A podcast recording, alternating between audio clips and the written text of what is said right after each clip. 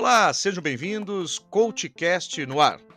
E hoje o nosso convidado é Renato Greenberg e ele vai se apresentar, contar a trajetória profissional e também os livros que ele já escreveu. Muito obrigado pela gentileza, Renato, e seja super bem-vindo aqui no CoachCast. Prazer, Sérgio, prazer a todos os ouvintes. Bom, vamos lá. Eu, eu, tenho uma carreira um pouquinho diferente da maioria dos empresários, executivos, consultores. Eu comecei minha vida como músico profissional. E não era coisa de hobby, eu fui fazer faculdade de música, me formei como maestro, composição e regência. Eu era meio que um garoto prodígio no violão, né? Violão clássico, jazz, e segui naquilo.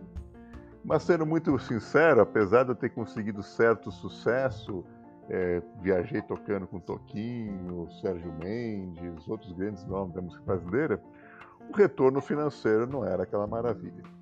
Se eu estou falando há uns 20 e poucos anos, eu me lembro como se fosse hoje, saiu uma matéria no jornal, naquela época, né? Que enquanto eu vendia, por exemplo, duas mil ou três mil unidades dos meus CDs, o maior fenômeno da música brasileira naquela época eu vendia 2 milhões e meio e era um fenômeno que não cantava, não tocava no instrumento, não compunha música nem compunha letra. Ela é. era a Carla Pérez daquela banda El Chan. Caraca! então, Sérgio, se você lembra, ela tinha talentos, tinha vários talentos, mas não eram os musicais, né? Então, é verdade. Como eu não tinha esses talentos que ela tinha, eu falei, puxa, essa conta não fecha. Porque para todo mundo que pensa num produto que você vende de alta qualidade, uma Ferrari, você vende poucas Ferraris por um preço muito alto. Você vende muitos Fuscas por um preço baixo. Na música, o CD de alta qualidade e o CD de não tão alta qualidade era o mesmo preço. Então não tinha como fechar essa conta, né? Como não fechou mesmo, até essa indústria foi completamente eh, mudou tudo. Então, com essa informação, eu fui seguir para uma carreira, uma mudança de carreira, que me levou aos Estados Unidos, fui fazer um MBA lá, depois me tornei executivo de algumas grandes empresas, como a Sony, depois a Warner Brothers. Voltei para o Brasil como presidente de uma empresa do grupo da Time Warner, depois fui presidente de uma empresa do grupo Santander, e aí nesse meio tempo eu comecei a escrever. Escrevi meu primeiro livro, A Estratégia do Olho de Tigre, contando essa minha saga, né? Como é que um cara que era ex-músico brasileiro tem sucesso nos Estados Unidos, depois volta para o Brasil, vamos dizer, volta por cima, vamos dizer assim, né? É, e no livro eu conto isso, e para minha surpresa, o livro se tornou um baita best-seller. Hoje está na 22 edição, foi lançado em outros países. E aí eu gostei da brincadeira, né, Sérgio? Foi bom. Então, é, aí sendo também muito sincero, começaram a aparecer pedidos de palestras. E eu falei, peraí, estão me pagando isso por uma hora para eu falar? Olha que fantástico, hein, Renato? Puxa vida, né? Falei, caramba, é, era realmente aqui um outro mundo. E aí eu comecei a entrar mais no mundo da consultoria mesmo, né? E com meus livros, palestras, e que culminou, tenho quatro livros lançados, na verdade estou lançando meu quinto livro agora, Atitudes Extraordinárias, que vai estar tá, é, tá em pré-lançamento, depois eu passo aí a, o link, os dicas para quem quiser comprar no pré-lançamento, com 15% de desconto. Então é, vai ficar a dica aqui, mas depois a gente passa tudo isso. E tem sido essa a minha carreira, fazendo consultoria, fazendo mentoria para executivos, os livros, e também eu tenho uma pequena holding de participações em, em startups, né? Que é um pouquinho aí do que eu tenho feito. Não, e olha só que interessante. Eu preciso também contar uma pequena história aqui de como eu cheguei no Renato. É, eu, eu sou assinante já há algum tempo do administradores.com, que gosto muito, tem um conteúdo fantástico. Inclusive, quero trazer o, o Leandro aqui. Ah, com certeza vale a pena, viu? É, vale, vale super a pena. Eu preciso me organizar e convidá-lo. E eu estava lá fazendo um, um curso que você está, né? Que é o de consultoria avançada e aí fiquei com aquilo na cabeça. Agora, poxa, deixa eu entrar em contato com o Renato. E agora, quando você me mandou Atitudes Extraordinárias, falei, agora é a hora de falar com ele, trazer aqui ao CoachCast, para que também Atitudes Extraordinárias, né? Esse livro que tenho certeza, já comprei o meu, só estou esperando Chegar o dia aí, 10 né? ele baixar no Kindle e tenho certeza que vai ajudar muita gente nas suas carreiras. E fala um pouquinho dos outros três livros que você escreveu também, os nomes deles. Vamos lá, e até se for do, do Leandro, do, do Administradores, você é gaúcho, né? Você é de nascença, não é isso? Ou não? Isso, isso mesmo. É, o Leandro também, você já tem algo em comum já pronto. Nossa, já... eu não sabia que ele era gaúcho, achei é. que ele era do Nordeste. Mas ele é um gaúcho que mora em João Pessoa. Quando eu fui gravar o curso, eu fui para lá, né? E uhum. como, o que, que um gaúcho ia fazer aqui? O Will Lander é nota mil, cara, super legal. Com certeza Olha, que bacana. bacana. Chama ele aí. Como vocês são gaúchos, vocês se entendem, né? A gente vai se entender, vai, pelo menos vai tentar, né? Mas vamos lá, os outros livros, então, é, o primeiro livro, Estratégia do de Tigre, fala dessa minha mudança de carreira, né? E até para quem tem curiosidade, por que, que é do olho de tigre? É aquele velho é, filme, velho, clássico filme do Rock Balboa, quando ele estava lá derrubado, ensanguentado, o treinador falava Eye of the Tiger, lembra do Eye of the Tiger? Uhum. E era assim que eu me sentia naquela mudança de carreira. Como muitos de nós, a gente vai falar, ah, Renato, é, é, difícil mudar de carreira, todos nós estamos sempre mudando de carreira. A gente bateu um papinho aqui, né, Sérgio, um pouquinho antes de entrar na gravação. Você me contou também que você mudou várias vezes, né? E está sempre mudando. Então. É isso faz, aí. Isso faz parte da nossa natureza. Bom, aí o segundo livro, peguei. Eu gosto muito da natureza, sou observador e um amante da natureza, né? E eu queria entender como é que os nossos instintos mais primitivos, como a raiva, o medo, todas as questões, ainda impactam a nossa performance nas empresas, nos negócios. Então, o instinto do sucesso é essa pesquisa mostrando como nossos instintos ainda estão atuando e que você não consegue neutralizar esses instintos. Você consegue usar eles de maneira positiva ou negativa. Por exemplo, você vai sentir raiva de alguém para alguma coisa. Você pode agir de uma maneira que você dá um soco na pessoa, ou sabe de uma coisa, vou trabalhar duro para essa pessoa ver o meu sucesso. A segunda opção vai te dar muito mais benefício do que a primeira, né? Então é, é assim que eu trago no segundo livro. O terceiro livro, aí eu queria fazer um livro focado mais em liderança mesmo. Das minhas várias empresas que eu tenho feito consultoria, eu, puxa, eu tive a oportunidade de viajar para mais de 20 países, trabalhando com as grandes empresas do mundo, inclusive governos, com o governo de Abu Dhabi, e entender um pouco o que, que a liderança realmente faz que dá certo e aquilo que não dá certo. Então, eu também usei um pouquinho a, a inspiração da natureza e, e quis escrever esse terceiro livro, Líder Alfa, olha que coisa interessante, Sérgio. Na natureza existem algumas lições de, de liderança fantásticas. Por exemplo, numa é, grupo de lobos, né, uma tira de lobos, o, o macho alfa que lidera o grupo, de tempos em tempos, ele deixa um jovem macho liderar o grupo para ele treinar. Ou seja, porque se acontece alguma coisa com esse lobo que é o líder, ele já tem os lobos ali na sucessão dele. Olha que coisa incrível, né, cara? Não é o que a gente precisa fazer nas empresas? Pois é, olha que interessante, né? A natureza é muito sábia, né, Renato? Muito então, sábia. E sem aí... dúvida alguma, a gente observar isso aí é fantástico. E você traduzir isso em livros, né? Que eu vou ter que maratonar até o final do ano agora, eu vou ter que ler os cinco, viu? Pois é, e, e, e realmente, e eu, eu quero barato nas pesquisas, você vai achando, tipo, eu faço algumas hipóteses e vou achando e vou trazendo. Por exemplo, a liderança feminina no mundo dos elefantes ela é, ela é elefante fêmea, é que lidera o grupo. E ela não lidera pela força, ela lidera pela sabedoria, pela visão. Então você vai trazendo um monte de coisa da natureza, que é uma fonte inesgotável de conhecimento. E como você falou, você usou uma palavra legal, e eu tento é, traduzir isso para o nosso mundo. E lembrando, né, Sérgio, que algumas pessoas acham que não, mas nós somos animais, né? Nós evoluímos muito mentalmente, mas nossa biologia ainda segue muitos dos preceitos da natureza. Então, não dá para a gente se distanciar completamente. Né? É, e Renato, aproveitando, parafraseando isso aí, eu sou também, ou melhor, estou estudioso de neurociências desde o ano passado, né? A pandemia uhum. me, me despertou também para esse lado aí do desenvolvimento humano e para desenvolver gente a gente tem que entender bastante de neurociência hoje em dia, né? Com Saber certeza. como funciona de fato as pessoas. E o nosso cérebro é o mesmo de 200, 300 mil anos, né? Exatamente. O que a gente evoluiu um pouco mais foi na parte do neocórtex frontal, né? Mas Isso. o sistema límbico e o sistema é, primitivo lá do sistema reptiliano é igualzinho, né, cara? Isso mesmo. Então, a hora que você tá com raiva, cara, você volta à época das cavernas, cara. Aí é que que vem o treinamento, a elevar o nível de consciência para você agir diferente do que a gente agia há 10 mil anos. Mas a reação, a sensação é, é a mesma, né? São as mesmas, né? As e mesmas. independente também do posto que a gente esteja, né? Do, do, cargo que a gente esteja ocupando, hein, Renato? Olha, Sérgio, você trouxe um tema interessante. Isso está super fresco aqui. É, é, um dos meus negócios, a gente tem grupos de empresários, CEOs, que a gente se reúne uma vez por mês e tem ali um think tank, né? Uhum. E a gente trouxe no mês passado, num desses grupos, um cara que é fantástico, que é conselheiro de empresas, empresas de capital aberto e tal. E a gente estava falando um pouquinho né, disso, falou, vocês vão pensar que a gente tem empresas de capital aberto, que, que as coisas são tudo direitinho. Teve empresas, isso, empresa gigante, tá? Ele, ele não quis revelar, porque obviamente seria. É, uma indiscrição, que dois conselheiros que estavam completamente opostos em uma discussão saíram no tapa, cara. Dois homens de 50 e poucos anos saíram na porrada em um conselho de administração de uma empresa de capital aberto.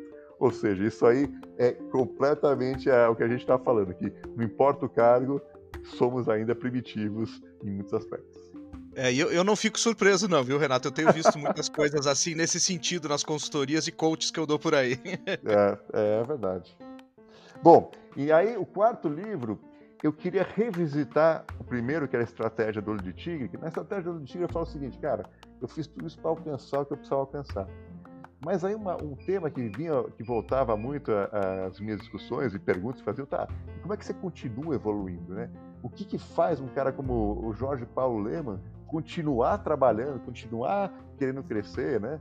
E aí eu escrevi A Excelência do Olho de Tigre, que é meio que essa questão, bom, depois que você conseguiu o seu lugar ao sol, o que, que você tem que fazer para seguir, né? E um dos, um dos das coisas que eu achei é que essas pessoas que conseguem seguir em frente, sempre desenvolver, é manter a fome, né?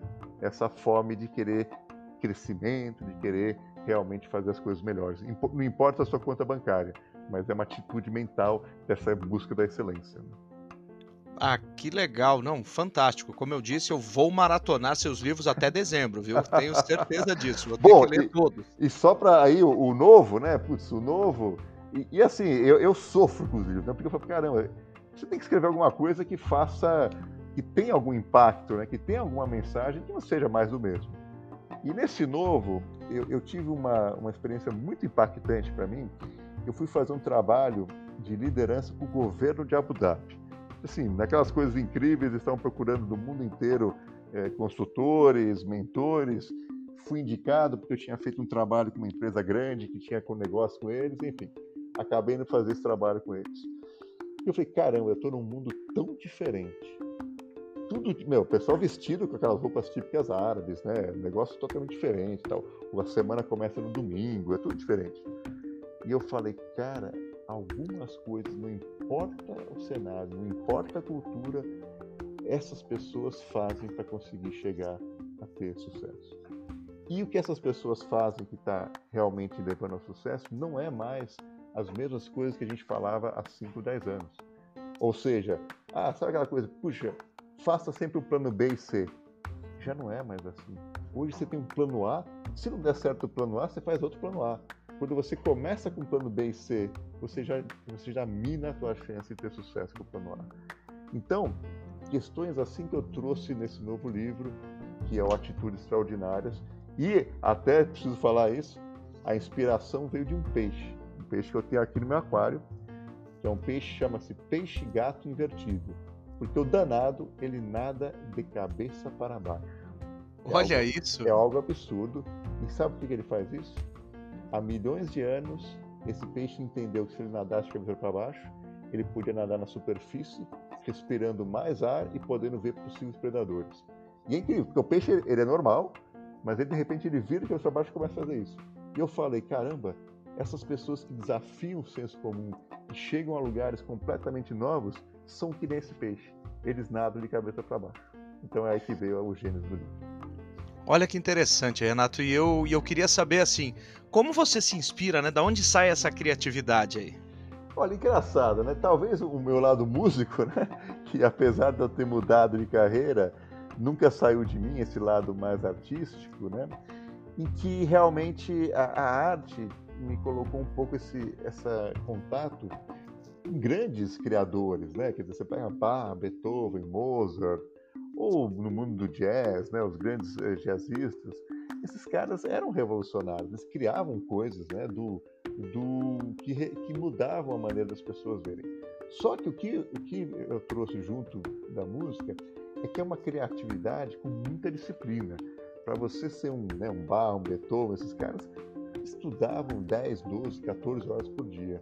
Então eu acho que eu juntei essas duas características e que me deram essa chance de ter um pouquinho de, de sucesso nessa trajetória, que é a criatividade que veio da parte artística com essa disciplina quase que sacerdotal que a música me ensinou. Né? Ah, olha só que bacana, né? Porque normalmente é, os bons músicos eles não conseguem ser bons estrategistas de carreira, bons estrategistas de negócio, né? Eles são bons músicos, são maravilhosos, né? Isso é verdade, né? Até que olhando na minha época, é, eu era um pouquinho diferenciado, né? É, e eu via, né, que realmente, porque existe uma parte de talento e existe uma parte da dedicação. Eu costumo brincar que eu era mais ou menos que nem a tartaruga e a lebre. Eu via alguns amigos que tinham aquele talento incrível, né? Que era a lebre, mas não tinham tanta disciplina. Eu tinha a disciplina que ia me levando. Então, quando eu fiz a mudança de carreira, essa disciplina da tartaruga e essa curiosidade também da tartaruga, né? Que é, é de novo usando a natureza, é o que foi trazendo, né? E até hoje, né? Assim, sendo muito sincero, puxa, escrever livro é um trabalho incrível e o retorno também não é aquela maravilha, né? Porque a gente está num país que a, a, a, pessoa que lê mais aqui é 1%, né? Da, que lê. Então, é um grande desafio. Mas essa vontade, né? De querer é, buscar conhecimento, compartilhar conhecimento e sem, sem usar clichê, sem ser pegas, quando a gente compartilha conhecimento que a gente aprende mais, né? Então vira um ciclo virtuoso. É verdade, Renato. E você está dando uma preciosa dica aqui para os nossos ouvintes. Leiam muito, procurem conhecimento, escreva também, né? Olha, isso é outra coisa importantíssima, Sérgio. E eu, eu, falo que eu, eu, confesso que eu sou vítima também das redes sociais, a gente gasta muito tempo com isso. Mas é importante ler livros, né? Pode ser no Kindle, no livro, o que for. Mas a gente começa a ler só manchete e, e, três parágrafos das coisas. Já acha que sabe tudo, né? Então, o cara lê três parágrafos, pronto, já é especialista. O livro tem uma mágica, porque quando você entra num livro, você vai refletindo, você vai gerando insights de coisas que você tem já no, sua, no seu repertório, mas que o livro te instiga. E às vezes um artigo, uma, uma coisa muito rápida, é, é superficial, não chega ali na profundidade para instigar, fazer conexões. Por isso que o livro realmente faz muita diferença. É verdade. E você comentou outra coisa muito interessante, né? Quando você está escrevendo, você tem que ser melhor do que você foi ontem, né? Porque você está em contato com outras áreas do, do seu cérebro aí. Você vai, você vai sendo melhor de qualquer forma. Exato. É por isso que, que eu brinco que eu sofro. A minha esposa, é, a Dani, ela é, é escritora de livros infantis, né? E ela é super criativa, ela cria as histórias, ela adora escrever. E eu falo, putz, Dani, eu sofro com meus livros. Não, eu adoro escrever. Mas por quê? Porque quando a gente está fazendo livros né, nessa área de, de conhecimento, de movimento, você tem que buscar coisas que desafiam o senso comum também, né? E quando você começa a escrever, até uma dica para quem quiser escrever, né? Eu sempre que eu começo a escrever, eu acho uma porcaria que eu estou escrevendo. Depois que vai refinando e vai falar, ah, aqui eu achei um pouco. Então, para quem quiser escrever, comece a escrever vence aquela coisa e fala, ah, isso aqui é uma porcaria, não vou fazer mais nada. E continua fazendo, que aí você vai aprofundando e quem sabe sai alguma coisa que possa ser interessante. E isso eu tenho certeza que ajuda no desenvolvimento da carreira, né? Com certeza. A carreira, né, ela é uma, uma conjunção de fatores, né? É, a pessoa fala, tem que ter sorte? Claro que tem que ter sorte, né? Tem aquela piadinha, o CEO foi lá no, tinha uma, não sei se já ouviu, assim, uma pilha de, de, de currículos, né? E o pessoal do RH estava separando e tal. E o senhor foi lá, tirou um currículo do meio e falou, contrata esse aqui. Aí a moça falou, puxa, mas assim não dá, isso aí vai ser por sorte. E eu lá quero trabalhar com alguém que não tenha sorte. Então, Ótimo, essa eu não conhecia. Então, assim, brincadeiras à parte, a sorte, claro, você vai, é, é importante. Só que não adianta ter sorte se você não está preparado. Então, você pode controlar o que você faz, que é se preparar, fazer as coisas né, o famoso networking, estar em lugares, eventos, assistir coisas, isso você vai aumentando a possibilidade de ter sorte. Mas existem questões, né? Eu ir fazer o trabalho para Abu Dhabi, do governo de Abu Dhabi, pô, foi um pouco de sorte ali de chegar até meu nome. Obviamente eu tinha um, histórico, né, que pôde me, me fazer aproveitar essa sorte. Então é um pouquinho essa a discussão que eu vejo sempre. É, e você estava no lugar certo, na hora certa e tinha o conhecimento necessário para executar as Isso, tarefas, né? Exato, porque eu podia ter tido essa sorte, mas eu não teria algo relevante para fazer, não adiantaria nada. Né? Então é, é, esse o ponto importante. E as pessoas falam: ah, ah, o cara tem talento, ah, aquele cara fez isso. O que você pode fazer é o que você controla, né? Ou seja, o que você tem é, influência ou controle. Isso você pode fazer. Agora, o que o universo vai fazer, aí deixa com o universo, né? É verdade, eu gostaria de parafrasear agora e gostaria de seus comentários também sobre os Beatles, né? Teve um livro, agora esqueci o nome do livro, mas é, ele comenta justamente essa questão do treinamento. Os Beatles não chegaram a ser Beatles assim da noite para o dia. Eles iam, durante oito anos, eles foram tocar em, ah. na Alemanha. Eles saíam de lá e ficavam na Alemanha, tocando em botequinhos, assim, que eles não eram conhecidos, né? Então a sorte também tem a ver com isso, tem a ver com o treinamento, né? Tudo a ver. Esse livro que você está falando é o Outliers, do Malcolm Gladwell. Isso mesmo, né? isso mesmo, isso mesmo. É, o Malcolm Gladwell é um dos grandes pensadores da nossa época, tem vários livros interessantes. E ele fala exatamente isso, né? Da questão da dedicação profunda. É óbvio que os Beatles foi uma conjunção de fatores que não dá para explicar, mas para eles poderem chegar a seus Beatles foram anos e mais anos tocando todas as noites em vários lugares. Né? Eu, eu, eu, vi esses dias a, a, o Friends Reunion, né? a reunião dos, da, daquela série do Friends, aqueles atores que revolucionaram. Uhum. Né? E também eles fizeram um monte de coisa antes de chegar ali, né? Claro que a junção daquilo é algo inexplicável. Como é que aquela série juntou aqueles personagens e se tornou, na época, o maior fenômeno da TV, né? É, eles estavam falando no, no, no seriado, na, na, nessa reunião, que tem 100 bilhões de visualizações os, os episódios de, de, Friends. Ou seja, 100, foram vistos 100 bilhões de vezes. Isso é algo que é inexplicável. Mas eles dedicaram bastante até chegar lá. Agora, o que a gente fala sempre, pô, é, entre os Beatles e um espaço gigante, você pode fazer muita coisa legal, né? Não precisa ser os Beatles para poder ter sucesso, né? Você pode Sem fazer dúvida alguma. muita coisa boa, né? Eu lembro também agora, aproveitando o ensejo artístico, né? Eu lembro que a Inesita Barroso, saudosa, que ela era uma ah, artista sim. fantástica, ela comentou isso, ela estava falando, acho, sobre esses é, essas carreiras meteóricas, por exemplo, sai, nada contra, mas assim, sai o cara do BBB, ele Sim. sai ali. E aí ela falou assim: olha, na minha época eu levava 30 anos para fazer sucesso, porque era muita dedicação, muito estudo, muito comprometimento, né?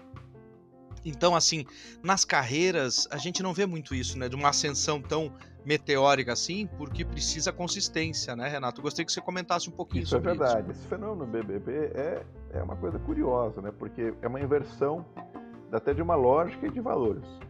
Antes do BBB, ou antes da, vamos dizer, dessas grandes é, programas de reality, né?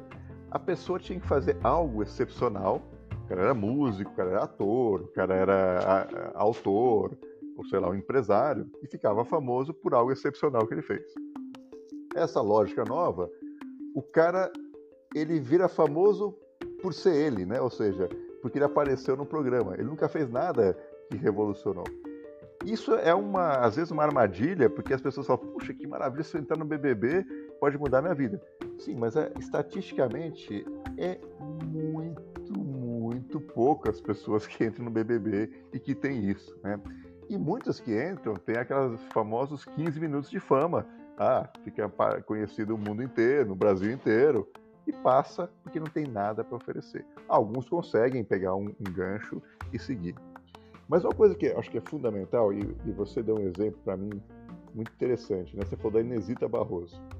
Sérgio, é, para falar de Inesita Barroso, você tem que ter uma cultura mais geral. Pô, Inesita Barroso, né, que foi uma artista da música sertaneja, clássica ali, né? O que muitas vezes falta para muitas pessoas que eu vejo, principalmente o jovem, né, falando um pouco aqui, sem parecer velho, eu tenho 48, mas já passei algumas coisas, é falta de conhecimentos mais gerais, entendeu? Poder conectar as coisas. No livro novo, Atitudes Extraordinárias, eu falo de um princípio que eu chamo de multifoco. Que multifoco não tem nada a ver com multitarefa. Multitarefa, você faz as coisas ao mesmo tempo e você divide e não faz nada direito. O multifoco é você pegar várias informações, ter hobbies, ter atividades diferentes, isso junta em tudo e te faz um profissional melhor. Um exemplo mais clássico disso é um Leonardo da Vinci, é um Newton, Galileu, esses caras, eles fizeram várias coisas, arte, é, engenharia, medicina, uma coisa ajudava a outra, ou seja, esse conhecimento mais vasto sobre a natureza, sobre a questão econômica, tudo isso te ajuda a ser um profissional melhor. Então, isso que é uma das coisas que eu posso recomendar para todo mundo, que é a profundidade. Para você, puxa, conhecer, né? Que maravilha você conhecer um pouco da, da nossa música brasileira, nossa cultura. É algo que vai te ajudar a ser um profissional melhor em qualquer área que você faça. É, o conhecimento, Renato, nunca é demais, né? A gente tem que fazer essas conexões, realmente essas conexões nos ajudam até na criatividade, né? É, e inteligência nada mais é do que fazer conexões, né? É, a, a, inteligência vem de você pegar uma informação, conectar com outra e criar uma nova ali, né? E se você não tiver um repertório, a minha filha tem, Isabela está com 17 anos, né? ela falou assim, olha, os professores falaram, falaram pra gente que precisa ter mais repertório. E é isso mesmo, então a gente está assistindo filmes clássicos, eu estou recomendando coisas para ela ler, que é no vestibular, ela tem esse repertório para poder fazer as conexões. E também, assim, é, não é só questão, ah, porque você é melhor, não. Puxa, você se torna uma pessoa melhor, no sentido de poder aproveitar melhor o que o mundo tem, né? Ah, que legal. Eu queria aproveitar que você falou aí de jovens, né? Então vamos falar o seguinte: quem está começando na carreira, né? Como que ele pode se diferenciar hoje? Como ele pode planejar uma carreira sólida, uma carreira ascendente? Vamos lá. É, a primeira coisa que eu diria para qualquer jovem é o seguinte: não importa que você não saiba o que você quer daqui a cinco anos, porque eu tô com 48, às vezes eu também não sei, tá? Somos dois, eu tô com 52 e também às vezes não sei, viu? então estamos juntos ali. O que importa é você ir fazendo as coisas. Então, enquanto você não está indeciso, faz o estágio, faz o curso, vai fazendo. Você não tem certeza? Vai fazendo. O que não pode falar, fala, ah, quando eu souber, quando acontecer isso. Você faz as coisas e as coisas. Aí sim existe uma certa mágica que as coisas vão acontecendo, né? Eu vejo como eu mexo muito com startup, eu vejo muita gente vir com ideias. Ah, eu tenho essa ideia e tal. Puxa vida, olha, sem querer ser desanimador, ideia não vale para nada. Que vale a execução. Se executa, uma ideia pode ser não tão brilhante, mas uma boa execução torna um negócio excelente. Agora, uma baita ideia, se você não coloca na prática, não serve para nada. Que bacana, olha só, é uma, é uma dica de ouro para quem está começando, quem está na primeira liderança, né? Agora, vamos inverter um pouquinho, né? E para quem já está algum tempo na estrada, de repente já está num cargo de diretoria, de CEO, né? Como hoje essa pessoa tem que fazer as conexões para estar é, ambientado no novo mundo? Olha, essa é um pouco o tema do, do livro Excelência do Olho de Tigre, que é o seguinte: não pode parar nunca, né? E nesses grupos que eu, que eu falei do Inexcel, que é essa minha empresa, a gente tem profissionais que têm 75 anos. E esses caras estão ali porque eles entendem que se eles pararem de conhecimento, de ouvir, de ensinar, as coisas não funcionam. Então, para quem está lá em cima, o que é mais importante de tudo é uma atitude mental que é manter a humildade.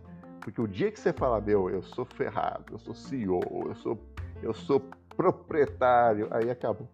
E, e, e pega um exemplo como o Jorge Paulo Lema, 75, 76, está sempre comprando empresa nova, está sempre fazendo negócios novos, e uhum. ele fala, estou sempre aprendendo. Warren Buffett, Bill Gates, é essa a mentalidade, né? Olha que legal. E eu li agora, acho que foi no final do ano ou no começo do ano, que o Jorge Paulo Lema disse que foi para o Vale do Silício e chegou depois à conclusão que ele é um dinossauro. Mas você vê essa humildade que até é, é vamos dizer assim, engraçada, porque o, o, cara da envergadura dele falar isso, né? Pois é. Não, isso eu achei fantástico mesmo. E, e basta a gente ver a, a, é, o nível da galera que trabalha e os negócios que eles têm para ver que não para, né? Tá sempre evoluindo. Exatamente. E isso daí, voltando ao começo da nossa conversa, é darwiniano, né? A natureza, ela não permite que você fique parado. As coisas estão sempre evoluindo. Ou evolui para melhorar, ou não evolui e desaparece, né? É a mesma coisa com, com a gente no mundo dos negócios. Empresas gigantes, empresas como a Blockbuster, que eu e você, né, Sérgio, a gente ia lá, no, lá na, na Blockbuster, pegava o filme e tal, voltava, não se adequou, enquanto uma Netflix que começou a bater na porta dele falando isso aí não vai dar em nada. É. A Blockbuster não existe, a Netflix hoje é a referência. Né? Então, é o que é, né? Não pode parar. É verdade, que bacana. Renato, eu ficaria aqui provavelmente gravando com você muito mais tempo, viu? Mas em respeito aos nossos ouvintes, né? Eu queria que você agora é, falasse o seguinte: aonde eles encontram o, o, atitudes extraordinárias e ainda mais com desconto que você falou lá de 15%. Olha, vamos lá. Ele vai entrar é, oficial nas lojas dia 10 de julho, né? Mas para quem quiser 15% de desconto, vai no site da Livraria Vanguarda. Se você entrar nas minhas redes sociais, vai estar tá lá, tá? Livraria Vanguarda e vai colocar o cupom Renato Greenberg, tudo junto Lembrando que meu Greenberg é com N de navio, tá? Então vai na Livraria Vanguarda, põe lá no Google Livraria Vanguarda, entra lá, vai achar o livro Atitudes Extraordinárias, põe o cupom Renato Greenberg, tudo junto, maiúsculo, e você vai ter 15% de desconto para adquirir o seu livro. Então não percam, quem está nos, nos ouvindo aqui, não percam esse desconto que esse episódio vai ao ar e você já ainda tem a, a possibilidade de comprar com desconto e pré-lançamento. E ainda. Exatamente. Como é que fazem para te encontrar nas redes aí, Renato? Olha, eu estou no Instagram, né? É, renato.greenberg, no LinkedIn, Renato Greenberg, e essas são as duas redes que eu, que eu movimento mais, tá? É, lembrando que meu sobrenome às vezes é difícil porque é com N de navio, é G-R-I, N de navio, B de bola, E, R, G. E você ah, me perfeito. acha ali... Eu vou colocar, eu vou colocar aqui no, na, na, descrição do episódio, então, Fantástico. tanto o link para o desconto e assim, super boa sorte. Muito obrigado aí pela sua gentileza estar aqui no CoachCast e espero numa próxima oportunidade estarmos juntos novamente falando de um outro livro. Maravilha, Sérgio. Obrigado pela tua simpatia. Uma das coisas que eu acho que, é, até para finalizar, é que a gente fala muito de, de estudar e fazer as coisas, mas a gentileza, a maneira de tratar com as pessoas, a educação, o respeito, isso nunca vai desaparecer, nunca vai perder, nunca vai ser antiquado. Então, as relações, a pessoa te manda uma coisa, responda. Se puder, não puder fazer algo, diga que não possa. Seja gentil, se coloque no lugar da pessoa, isso já vai te colocar na frente de muita gente que não pensa assim. Olha só, Renato, eu tenho certeza que essa é uma das dicas mais importantes, né? Seja gentil. Fantástico. Exato. Muito obrigado, viu? Valeu, Sérgio. Prazer estar aqui com você. Forte abraço. Igualmente.